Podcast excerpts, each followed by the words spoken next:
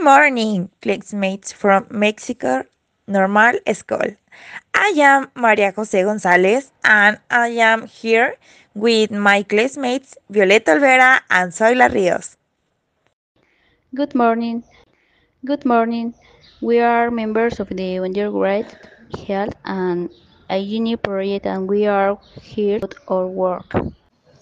Well, the hygiene and health project tries to improve our, envir- our environment, a healthier classroom, a, a cleaner school for which we have to worry, aims to increase the sense of belonging to our institution and change our environment to have a better, well, well behind.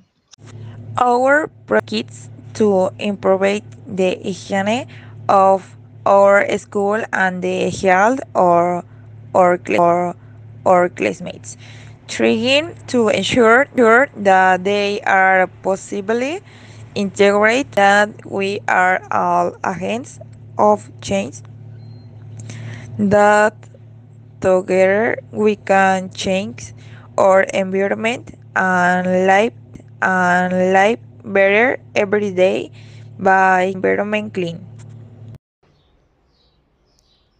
So guys, remember that it's better to be safe than sorry. And that is why it is not enough just to wash your hands from the time to time. We must do it as a habit, but also we must also take care of natural resources that provide use a lot to the health switch as water, trees, animals, etc. You you are very right, Zoe. That is why, today we also want to take the opportunity to give you some recommendations. Living a healthy environment and suitable to develop with environmental with environmental awarenesses. That's that's right. We can start with simple things like physical activity at home or walking for at least 30, 30 minutes a day as this help you stay healthy.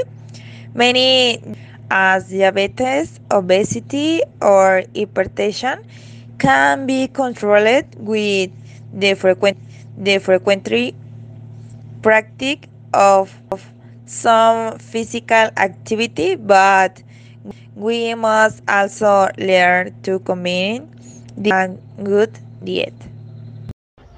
Very true. It is not only about looking good physical, but also about feeling good about our sleeps and avoiding dishes in future aches. That's right. Always a always a healthy mean because stress, stress and depression are increasing frequent people.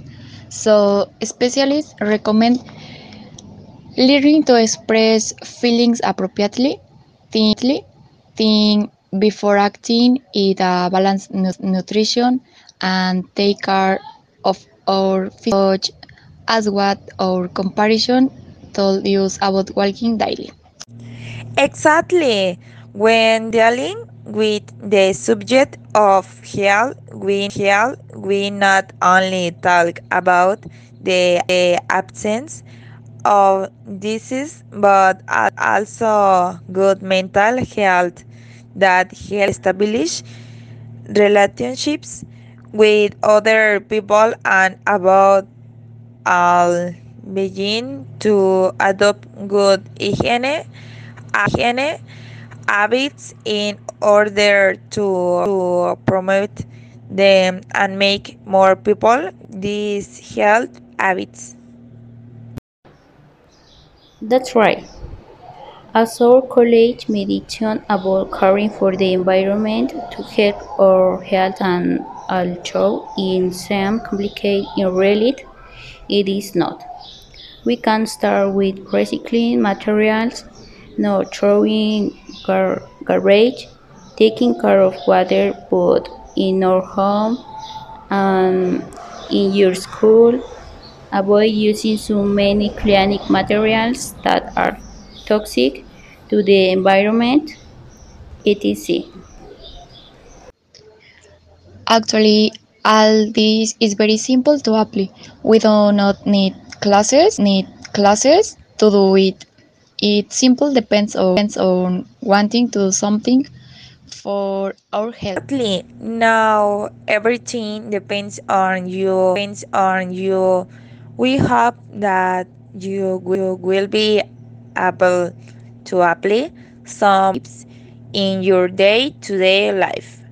And if you find any other tips, you can send them to our personal our personal WhatsApp, and we will gladly read them to provide you with more information to contribute to the guard of our environment and our health. Now, how does education? Hygiene is a fundamental part of the human being, especially at an early age such as the preschooler and primary stage. It helps them to be always clean and neat. With good personal hygiene, they can achieve a better appearance, better smell, and physical appearance. This brings as a consequence more security in uh, them's lives, the function in society because appearance is uh, essential for a human's being.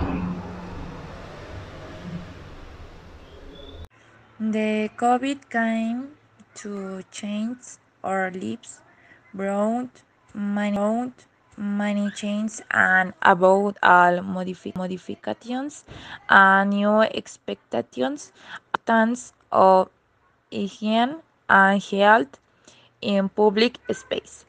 Surely you are paying much more attention to how you wash and read your hands every day when to imagine that you were almost going to follow an instructions to wash your hands not only after after after after or before going to the bathroom but that we already do it much more regularly.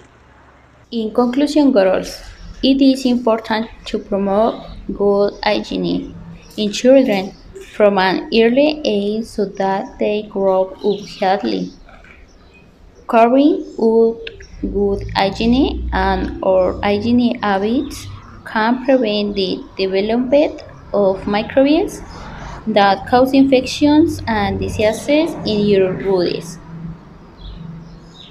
In addition to the fact that hygiene protects you from infection and diseases, it helps you feel good about our lives and comfortably when interacting with dogs around you.